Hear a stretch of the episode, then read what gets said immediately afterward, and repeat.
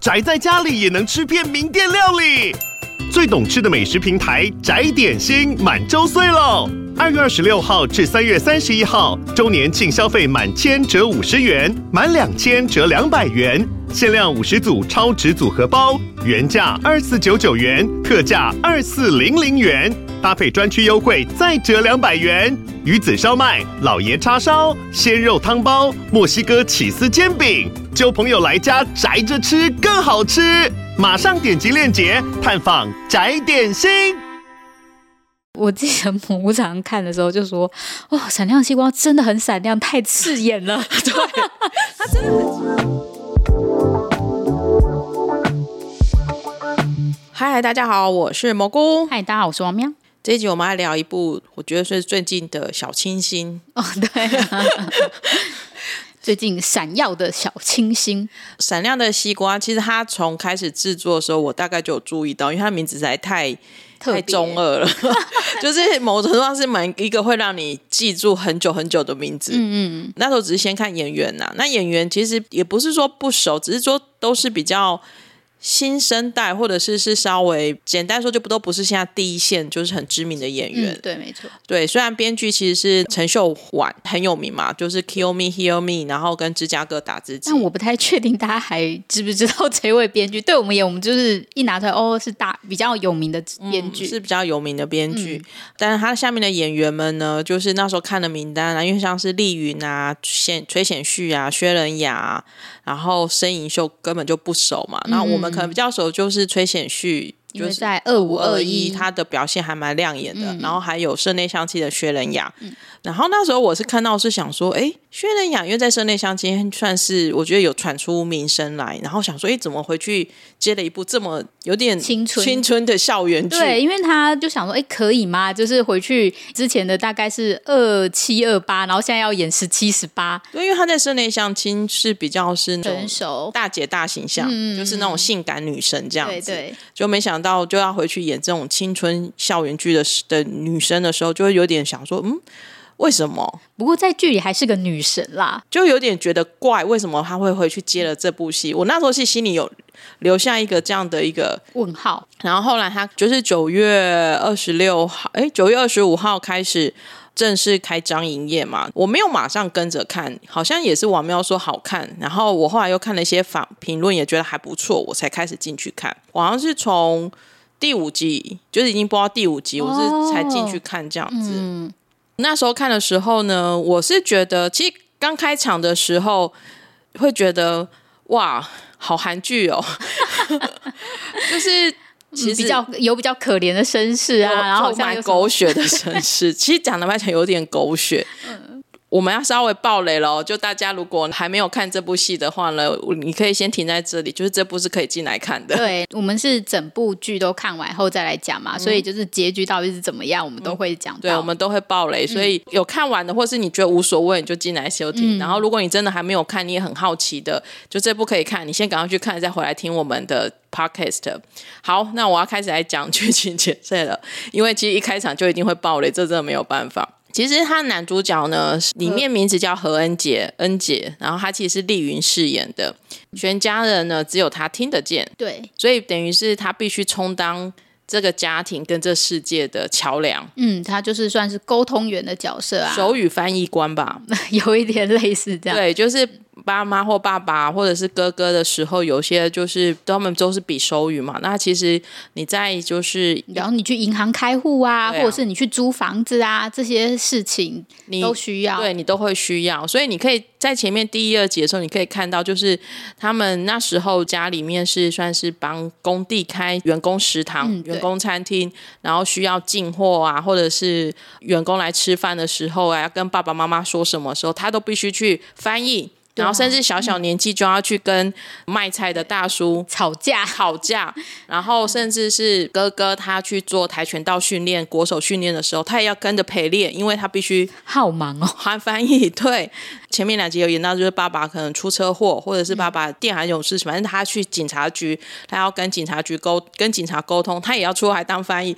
你就可以看到这个小小的男生从小时候开始就是一副就是背着家庭的重任，对，他会比较了解，他真的就是被迫长大，就是个小大人啦。前面就在讲说他其实是生活在这样一个家庭里面，嗯、其实是蛮辛苦的。我觉得那位小演员的表现还蛮不错的，很成熟，很厉害，演的很好，我觉得很厉害。因为我觉得前面要看得进去，真的是因为那个小演员，对，对他跟不论是他跟家人，然后或者他在后来遇遇到一个爷爷，因为他嗯，因为他家庭环境的关系，还是会被别人就是霸凌啊，嗯、然后瞧不起啊这些东西。然后他的出口就是音乐，就是他到进了一个乐器行，然后遇到一个爷爷，然后那个爷爷就教他弹音乐，然后让他有一个情绪发泄的时候，他就在那个地方，就是可以暂时脱离他的重担。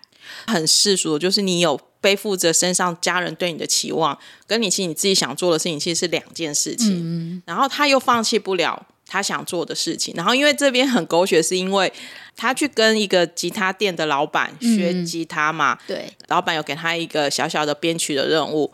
妈妈这时候又说哥哥生病了，你要在家里照顾哥哥。对，可是他又想要把他做好的编曲赶快拿去给他，就是他的师傅看。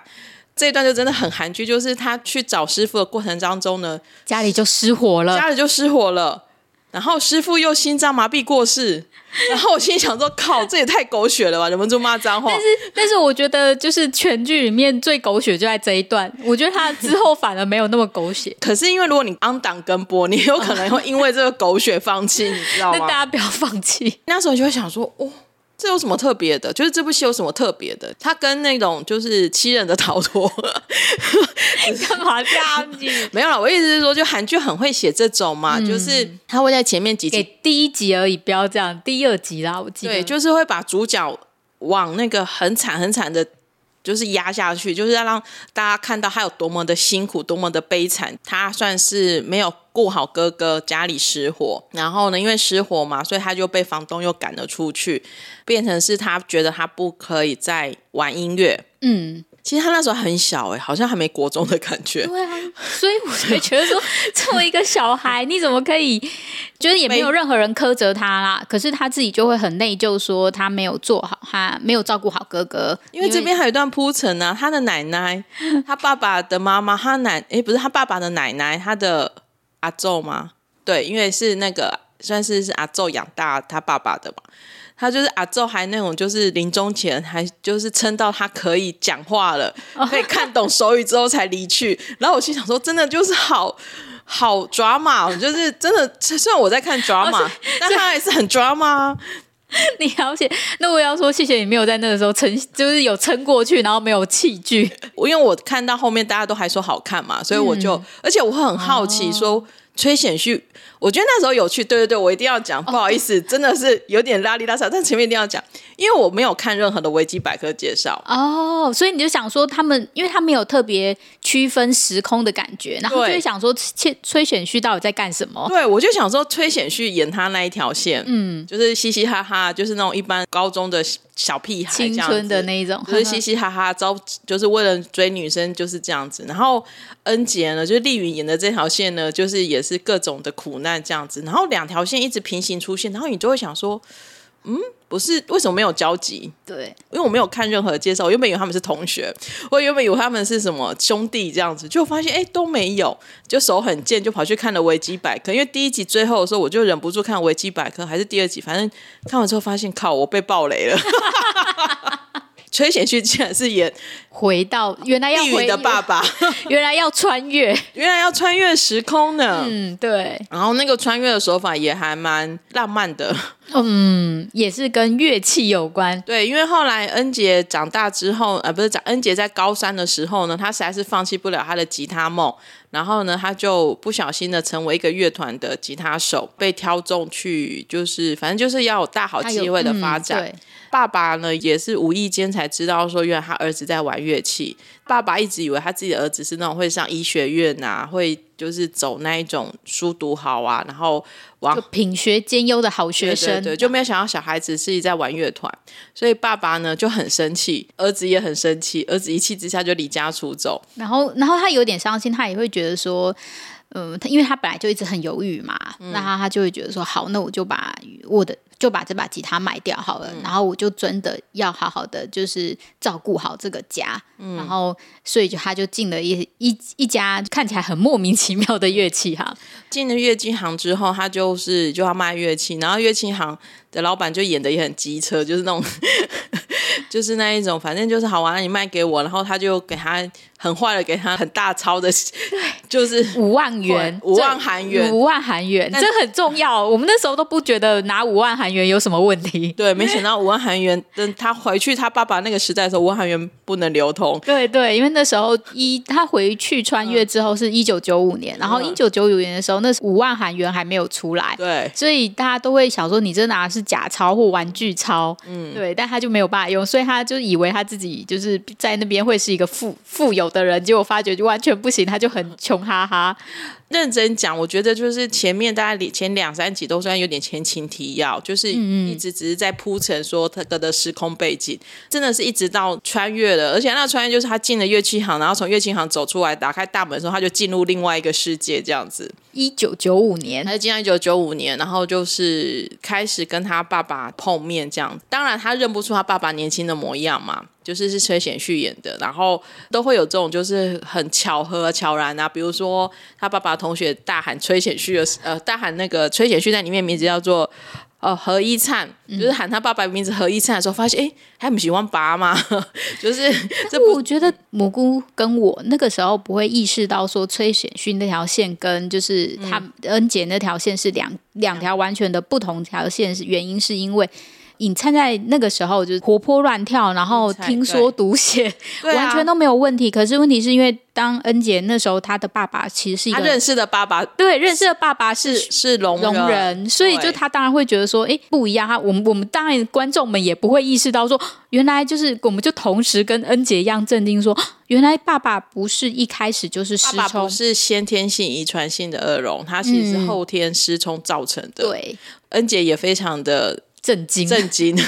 恩姐的爸爸尹灿就是奶奶，其实是开合宿，就是很多大学生其实他们他们家住，然后奶奶算是含辛茹苦的吧，就是尹菜这样子养大，然后恩杰就是开始要去融入他爸爸的世界嘛，所以中间当然就会出现很多冲突嘛，比如说这个恩杰有点有趣，编剧给他的设定算是那一种有话直说，比如说看到年轻时候的爸爸。直接喊爸爸，就是，然后都会直接喊爸爸，然后看到就是他以为那乐器行女儿就是其实是他的阿姨等级，就是是那个，因为差了二十八岁，所以要叫要叫阿姨，就是就是跟爸爸同年纪，对对，没错，他直接叫人家阿朱嘛。然后我想说，你在这个就是看起来都是十七八岁的年纪叫人家爸爸，叫人家阿朱嘛，你真的是都不怕被看爆的吗？虽然前面一二集可能比较沉重，可是之后就是很欢乐，对。其实，其实我觉得后面中间超欢乐的。对啊，我觉得那是吸引人的点之一。就是如果你很悲情或什么的，我觉得大家没有不会想要看。很有趣的就是，第一个他很欢乐，第二个是另类的父子情。对，然后那个父子情有点像 BL 情了，因为中间也被别人误会过。对，就是那种各种误会交交织着在里面。然后因为恩姐就是对尹灿就是。展现出无比的热情，对，甚至就是会被他旁边的这些人以为说，就是我们尊重你的选择，不是因为你看到他突然间冒出来，然后无亲无故，但是他对他非常的呵护，就是。嗯你要做什么，我都支持你。你要组乐团，我就支持你。啊、然后我去帮你找找资源，我们俗称的找资源。啊、以前可能不会这样讲，对就找资源。然后你要干嘛？就说好，你要就是让你有一个很灿烂的青春，对对对，没有后悔的青春。想要理解他爸爸在年轻的时候是什么样的爸爸嘛？然后。也想要找出来为什么爸爸最后会失聪嘛，所以就是中间当然就有一些过程。嗯、除了这边很好看之外，就是因为喊朱玛的那一个，就是其实咱们在爸爸那个年代就被称为是女神嘛。对，崔世金，对，崔世金是女神。因为爸爸就是杀到崔世金，然后他也很震惊，说：“啊，我爸的初恋不是我妈这样子，就是各种的震惊，然后很可爱，因为就是那种小男生，然后就那种没有。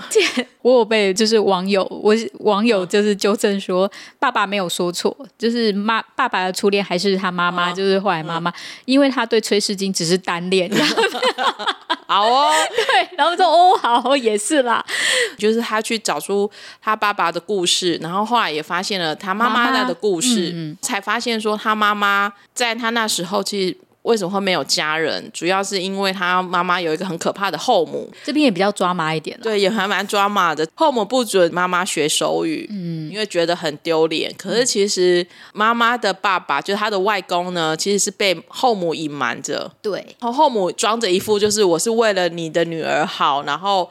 噼里啪啦怎样之类的，这个就会回到比较教育意面嘛。其实，在九五九五年那个时候，那个年代确实大家会对于聋人这些东西都不熟，所以他们也不会觉得说学手语是一件好。大家到底要不要学？这个是丢脸，是有争议的。对，他们觉得因为你比手语很丢脸。对，然后而且你这样没有跟别没有办法跟呃，就是。听人们沟通，那他就会觉得说，就是手语不算是一种语言，他没有办法对外沟通。你就是要去配合别人，他想要让他们觉得说，你就是大部分人都听得到，你就是要融入那一个听得到的社会。他希望他学唇语，然后你也要学会讲话，因为他不是不会讲话，他只是他们因为没有听过声音，所以他讲不出来。嗯，他们可能会发出一点声音，他们没有办法去正确的发音，后来他讲话的能力也会渐渐的失去。嗯，这就是。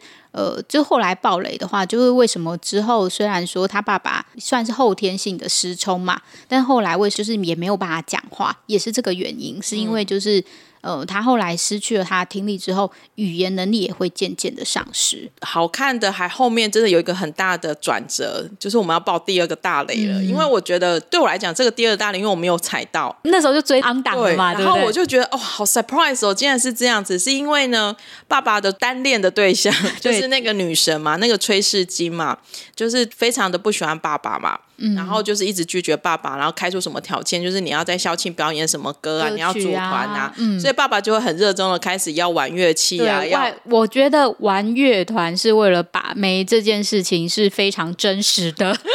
我记得就是高中的时候有什么社团，或者是大学有什么吉他社，大家都会说哦，因为这样比较交得到女朋友，这个东西很真实。爸爸就是又想要学吉他，所以恩姐就会教爸爸学吉他，然后没想到爸爸要去追的女生不是他妈。妈妈。对啊，生气耶！是一个崔世金，然后崔世金呢，他就是有编剧安排的还蛮巧妙，就是他让崔世金，就是因为崔世金的妈妈要崔世金出去留学，嗯嗯，崔世金也不是他现在这个妈妈的，很混乱，很混乱，对，反正就是就是崔世英其实是被别人领养，她是一个养女啊，对，对然后其实崔世金她自己也自我认同，她也会觉得说我是个替代品，嗯、因为崔世金的母亲就是。就也会说，就是哦，你要做得好或干嘛，嗯、然后会给她摆脸色，因为她如果表现的不好，她就会就会觉得说，哦，那你就不是我女儿，你表现好才是我女儿。嗯嗯、所以其实崔世英也是一个非常挣扎的角色，然后只是说她后来出就跟着妈妈一起就跟着出国了，然后他有他自己的人生。嗯、那只是那个人生他其实并不快乐。嗯、那他之后才发现说，原来他的生父是谁？嗯、那他也才跟就是他才带着他的女儿。然后回来，那回来那个女儿就是温恩佑。嗯，对，恩姐就是觉得说她要破坏她爸爸的单恋，对，因为她觉得 这样她妈妈会换人，对，然后她也这时候发现了，原来她她也找到她妈妈了，尹清雅，因为那时候尹清雅跟何一灿呢还没有关系，嗯，然后呢中间又夹了一个崔世金，然后何英杰呢，何恩杰就是他儿子进来之后呢，他就要想办法混乱的视角关系，他就要想办法把妈妈跟爸爸凑成对，然后把崔世金带走，所以他就去追了崔世金，然后中间想说。天哪，他是大我二十几岁的阿姨，但是我还是要把她追走，这样子。我觉得他那个挣扎超好笑的。我觉得这更好笑的是，对，我觉得他是就是在想说，天哪，我要爱上二十八岁的阿朱妈妈，大我二十八岁的阿朱妈妈，就是他自己在想说，如果我回到现代的时候该怎么办？就是就是因为崔世金他就是先去留学，然后后来又跑回来嘛，他其实是被跑回来的那个崔世金。就是是他是吓到对吸引上，因为就是突然变得跟出国前的崔世金是不同的个性。嗯，然后我觉得我们要报第二个大雷，就是因为那时候在看的时候，就会想说哦，因为他只是爸爸外遇啊，然后妈妈怎样，都会觉得哦，好像跟非常的合情合理嘛，就不会想到各位。这个崔世金不是崔世金啊，这崔世金是他的女儿啊，是他女儿穿越时空回来了，跟何恩杰一样啊。而且我觉得更好笑的事情是，就是后来你才发现说崔世金的基因很强大，因为他们三代的脸都长得一样，对，就全部长一样。对，对，所以因为恩佑可以骗过大家，也是因为他跟他妈妈就是崔世金，就是长得一样，这样，嗯、只是他就把头发剪短了，嗯嗯，然后变得更活泼，很直球这样子，嗯嗯，等于是时空女人有两位，对。就是何恩姐跟温恩佑，然后两个人其实都各自背着各自的。故事回来，就是等于他们都有任务要解啦。对，就是等于老天爷给他们一个机会，要去解开这些任务中间的这样子一个错综复杂这样子的一个过程。最后三四集的时候呢，才会开始的慢慢的明朗，因为。因为其实中间的过程当中，何恩杰一直想要解除爸爸那些那意外，那个意外，那个造成他听不见的那个意外，所以他一次又一次的去破解，就是又抱又求他爸爸说：“拜托你今天就不要出门，你今天就待在我身边。”真的，真的很像母鸡护小鸡，就他真的就是把他爸抱紧紧的那样子。那、嗯、这边就有点有趣啦，就是如果你看过很多这种穿越时空的故事，什么蝴蝶效应，然后是你改变的。前面发生什么时间去改变了什么，你后面就会改变。可是编剧看起来没有完全要 follow 这件事情。嗯，对，对他还是他还是把它架空在一个奇幻的世界里面。嗯，嗯，在陈编辑的宇宙观里面呢，就是所有事件该发生的都会发生，只是会因为触动这些事情的人事地物会不一样，但是该发生的就会，比如说，其实他爸爸最后还是遇到车祸。然后还是就是失聪了，可是呢，引发这个失聪的事件已经不是上一次那一条时间线的那个人，而是变成另外一个人。但我觉得那时候有一点不太确定，因为他那个时候有参加一些就是现代的呃现代的在现代人的一些采访或什么的，嗯、然后他身边的人采访，所以就会感觉到时间线好像不一样，因为他原本以为是校庆之前的那个意外。嗯然后后来恩佑才跟他说不对啊，听你哥哥说，感觉是就是某一天，就是呃显中日那一天的意外。其实因为就是那个时候就会有点复，就是有点错综复杂。因为这边也有一点，就是如果真的要稍微挑一下，你就会说，哎，陈秀婉编剧他有时候像那个哥哥突然。哥哥突然写了一个小故事，嗯、然后对他有点出现的没来由，你知道？就突然蹦出来。对，但是但是你那个时候可能是有点类似说，哦，你以为你放心了吗？没有，其实意外是另外一件这样子。嗯，不过因为就是这样的过程啊，其实你在看的时候就会有点有趣，因为你就有点在解谜，然后你以为解开了又没有，解开了又没有，然后呢，再加上因为他妈妈那一边就是清雅那一条就是后母线也非常的 drama，所以你也会很想要赶快看到就是那个后母怎么样，会不会被收拾掉。恩姐其实她一直一直就是被背负着，就是说她她一直就把爸爸当做儿子在护着，嗯嗯嗯，因为他也一直就是从小到大被教导，就是家人都是他的责任，所以其实你可以看到他到最后呢，他他害他爸爸也不是害，反正他也就是触发了那件事情的一个原因而已。反正总之他爸爸还是因为为了救他，就是那个一一一灿为了救恩杰呢，最后还是出了车祸，然后恩杰还是。非常的愧疚，可是老天爷这时候就说告诉恩姐说，你要回到现代喽。对，可是我觉得那个时候就是好像就是那时候会有一点现实的那种现现实的冲击吧。嗯，就是呃，他理解到了。我觉得这还有蛮重要一点是，其实让那个恩姐去了解说，其实。其实爸爸跟妈妈有过他们自己的青春，他们也曾经痛苦过、挫折过，就是呢，然后去找寻他们的答案。以前认识的爸爸妈妈，就是已经是爸爸妈妈的样子。可是他借由他回到过去之后，去了解说，原来他爸爸是这样。而且我也觉得，他也重新的认识妈妈，因为他认识的妈妈是没有爸爸妈妈的妈妈这样子。而他就说，哦，原来他妈妈的家世背景是这样子，然后妈妈就是为了学手语，其实是很辛苦的。然后他。努力的去帮他争取，然后让他妈妈在青春的时代比较快乐一点点，就是年轻的时候比较快乐一点点。我觉得这些东西都还蛮有意义的。然后他才，但是其实我觉得真的就是回到后来的时候，是说就很现实的说，就只有你只有一次回去的机会，就是那一天。嗯，那你可是问题是，他觉得他什么事情都还没有做好，然后而且他觉得他害了他的爸爸。那这个件事情到底要怎么收拾的时候，我觉得其实就是呃，让恩佑来去告诉他说，诶，这些事情就是是他们自己要去解决的，就是不是你要去解决的，我们就回去吧。嗯，我觉得这一点还蛮重要的。在这个时空旅行当中，其实这个 Villa Favida 的这个乐器行的老板，其实三不五时就会透过很奇怪的电话提醒他们说：“ 那你这次旅行，你有你目前有没有得到什么收获啊？对啊，你有没有学习到什么东西啊？”我觉得其实都一直在提醒他们说，他们其实为什么让他们历经的这段旅行，一定是有他的目的。那个目的并不是你要持续保持着之前的那一种愧疚感或者之前的包袱，而是你要。适度的去理解，有些东西他就是他爸爸妈妈本来就应该开去历经的。嗯，我觉得就是恩佑跟恩佑后来跟世金有见到面嘛，嗯、我觉得那一点那一那一块我觉得也很棒，因为因为对世金编剧已经没有在管这种，就是 就是这样子好吗？就是这个世界观。那时候那时候我就想说，哇，两个长得一模一样的人见面，这样子会不会死掉之类的？就是到底会不会有什么毁灭式的事情？但是他只是想要让。他妈妈自己的那个心结打开，他就会觉得说：“你有疑问，那你就去问。就是如果你觉得你不公平，那你就去跟你的妈妈，就是外婆说，你不要一直闷在那个心里。”嗯，我觉得他可以做到这一点也很棒。嗯，我觉得就是虽然说我们可能会会很关注就是恩姐那条线，可是我觉得其实他虽然就是短短的描述，可是我觉得这一块他也都处理的很好。那某个程度，这个故事的本质就是一段青春与痛苦的故事。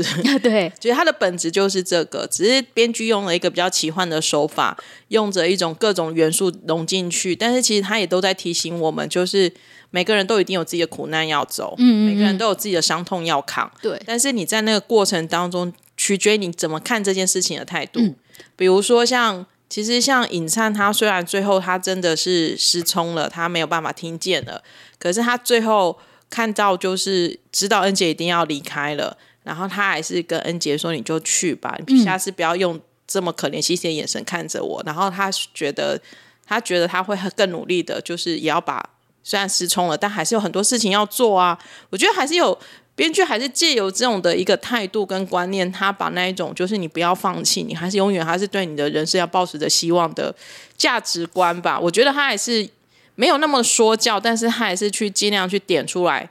给大家看，因为我觉得他没有那么说教的原因是在于说，其实人前就是他后来也有讲到，就是呃，人生没有正确的答案。嗯，虽然那个老板会不断的问他说：“哎，就是你来这边是干嘛的？你找到答案了吗？或者什么的？”嗯，但是其实那个答案是没有正确答案的，就是你可能还是会有点疑惑。然后，但是你可以就是做出你自己想要的选择。嗯，对。而且其实我们刚刚没有讲到，因为我觉得中间其实蛮大一段剧情也是那一种。编剧有点在在提醒着我们，或者是让我们看到，就是其实我们在青春的时候，或者是我们在很多时候，我们也跟这群年轻人一样。他其实那群年轻人，他为了校庆，嗯，他为了要追女生，他们其实就是不顾一切，疯狂的练团、唱歌，然后燃烧他们的青春，然后只是做一件其实这样子不错，不计任何代价，也不计任何的后果，然后去做这件事情，其实是。对，对我现在这个年纪来说，我会觉得我很羡慕。嗯，然后我看这样子的剧的时候，我也会觉得有一种就是。被编剧的那一种，就是他想要传达出来，就是就算你今天是中年人来看这部好了，你还是希望我们永远都可以找到那一种，就是可以这么燃烧自己的事情。然后我记得我常常看的时候就说：“哇、哦，闪亮星光真的很闪亮，太刺眼了。”对，他真的很青春，你知道吗？那个太青春了，这个不是就是你会很羡慕，但你会觉得中间还是有一条护城河的那种感觉。因为他们就真的有时候就是很就是对啊，就是很疯狂在那边。对对，然后就想说，哇，为了把妹这样子，到底是不是好啊？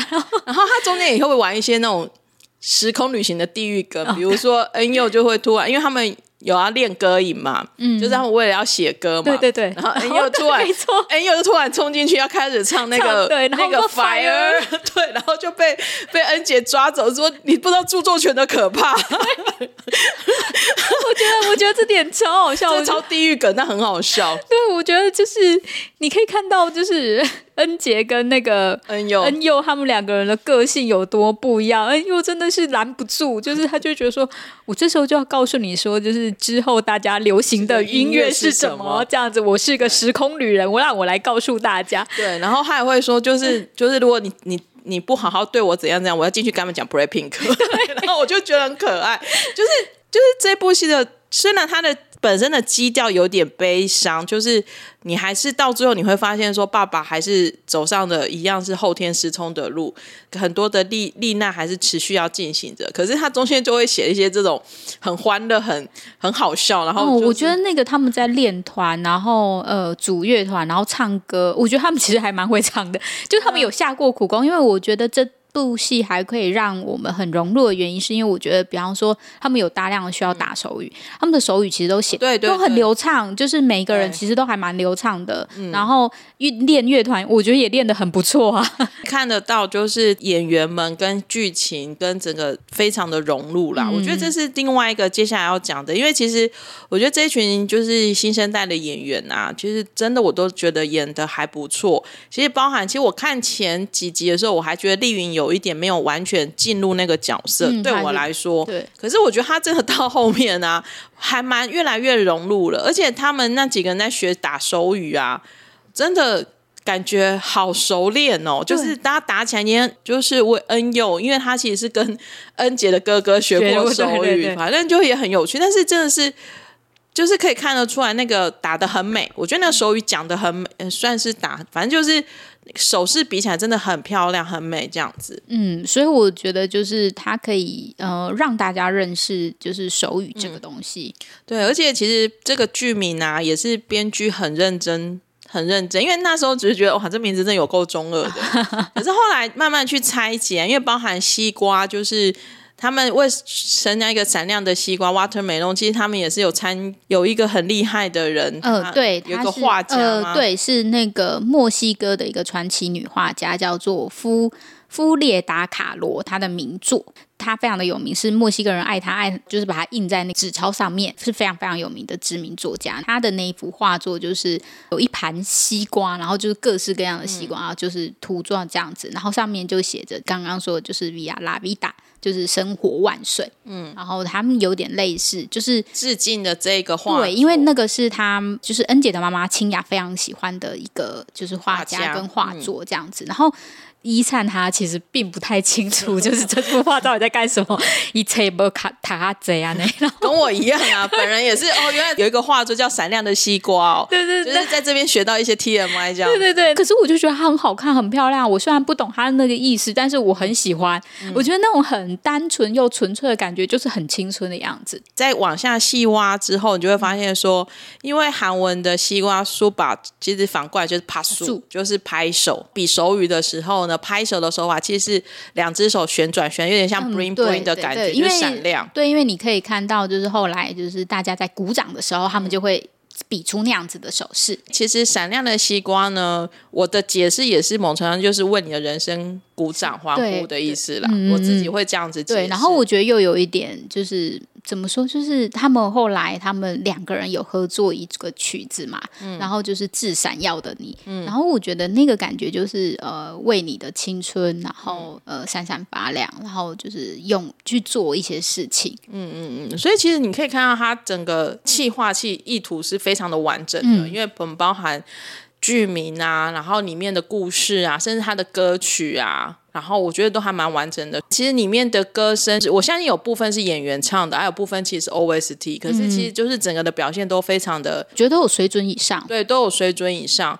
像这些年轻演员，你也可以看到他这样子在这个剧本下面，他们的演技的成长速度有多快。嗯，就是你可以感受的那个变化。先讲一下丽云，因为丽云其实我觉得她之前真的只有看过那个《解读二之心》。对，我也是只有看过，我就觉得就是一个高高。的人，而且他那时候就戏份没有特别多，然后又是新人，然后所以就是其实我是去查了他的资料后，我才连回去哦，就是对我大概有一点印象。恩杰他最后呢，他回到现实，就是回到二零二三年的时候，会长家的小儿子，对，已经变成是会长家的小儿子了，然后是一个天团。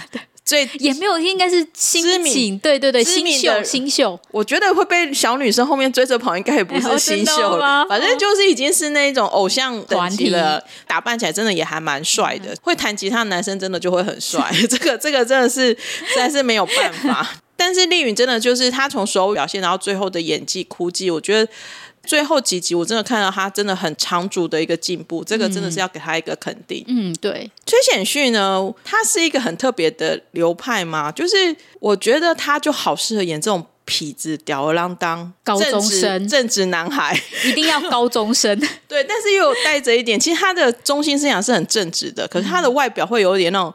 吊儿郎当啊，然后就是流里流气，有一点点呐、啊，因为他在二五二一有一点点这种的感觉，然后在这边也是，然后他的现实生活好像也是有一点点，好烦哦，现实。对，所以就是我，因为我觉得他的那个自演技还算自然，我自己还蛮，我觉得他在这部演技算是这群小朋友里面最好的。对，然后。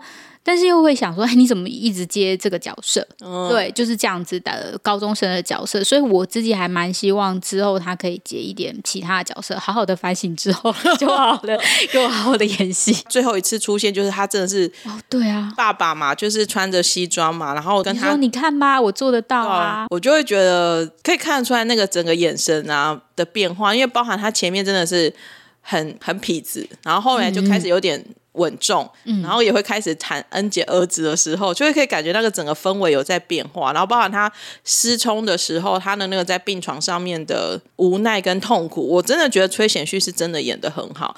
他真的可以好好的就是沉淀下来之后，好好的好好发挥演技。我还蛮看好他的，但是真的不要再出事了。上次那个事情还算小事，对 对，但不要就是就是他不要那么爱玩了。对他而言或许是一件好事，因为他其实这件事情也并没有非常的严重，嗯、然后好好的反省，然后知道说其实洁身自爱是很重要的，嗯、我觉得就会比较好了。因为他后来好像有开记者，就是有因为这部戏对有开记、呃、还是其他作品，其他作品的时候被被问，对我觉得他态度看起来也就是他也就是一直在说对不起道歉，而且他算是低得下头来道歉了，嗯、我觉得是。就给他小朋友一个机会啦，我好好的沉淀，我觉得他是还不错的。在这边，我觉得我也要夸奖一下那个薛仁雅，嗯。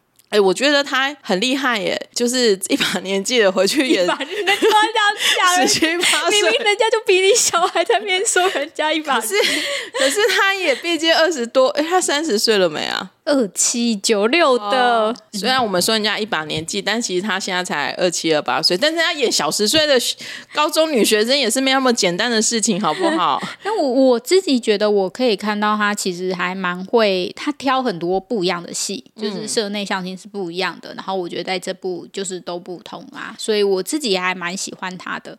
我觉得他很容易，如果没有好好挑戏，就会一路变成都在演坏女人，对，演小三，演那一种就是很难看的女配角。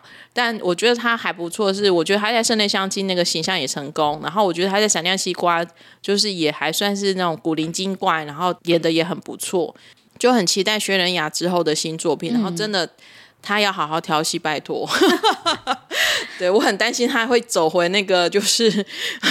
但我觉得他可以更广一点。我觉得他比他的他挑的戏路还蛮广的。嗯嗯嗯，可以好好的继续专磨这样子。嗯、然后另外一个就是那个银秀嘛，嗯，就是演妈妈清雅的银秀。我第一次看他演戏，我觉得还蛮好的。对，然后他他其实是 JYP 的练习生出来的。哦、嗯，其实我看到蛮多人评论，觉得他跟崔显旭啊，就意外有把 CP 感，对 CP 感，然后青春啊，然后演的还蛮不错的，就是好像有点台湾初恋的感觉，就是初恋风的那种感觉。就很 被你一说，我觉得有哎。对，就是很久很久，好像韩国自己也觉得好像很久很久很久没有这种。那年我们一起追的女孩。对，就很久很久没有这种，就是那种小清新出现。这样子，所以大家其实也觉得他们两个还真的还蛮搭的。嗯，我自己也还蛮喜欢这一对的。对，不过我觉得这种校园剧还是适当演就好了，因为大家毕竟演技之路要长长久久的话，还是要尽量多挑战各式各样的剧情。好啊，闪亮的西瓜呢，我们就是也是拉里拉扎的跟大家聊到这里了。我觉得就是是一部。嗯、呃，我不敢说他真的就是百分百就是很好，完全没有拖戏的戏，因为其实中间还是有时候还是会觉得有点慢慢这样子。嗯、可是我觉得是整个看完，从第一集看到第十六集，你可以看他那个企图，他的气化不是企图，他的整个气化其实是非常完整的，然后也是环环相扣，然后前后呼应，然后演员们看到他们的成长，你会觉得很开心。嗯，所以我觉得还蛮推荐大家入场，如果就是想要看一点青春爱情，嗯、然后有点励志的那一种，嗯，而且确实是久违的那种清新剧啦，蛮多平台有上的，所以大家其实就是可以挑自己有买的平台可以去看这部戏。好哦，那我们今天的闪亮的西瓜就给大家聊到这里喽，拍手。怕输，好啦，谢谢大家，大家拜拜。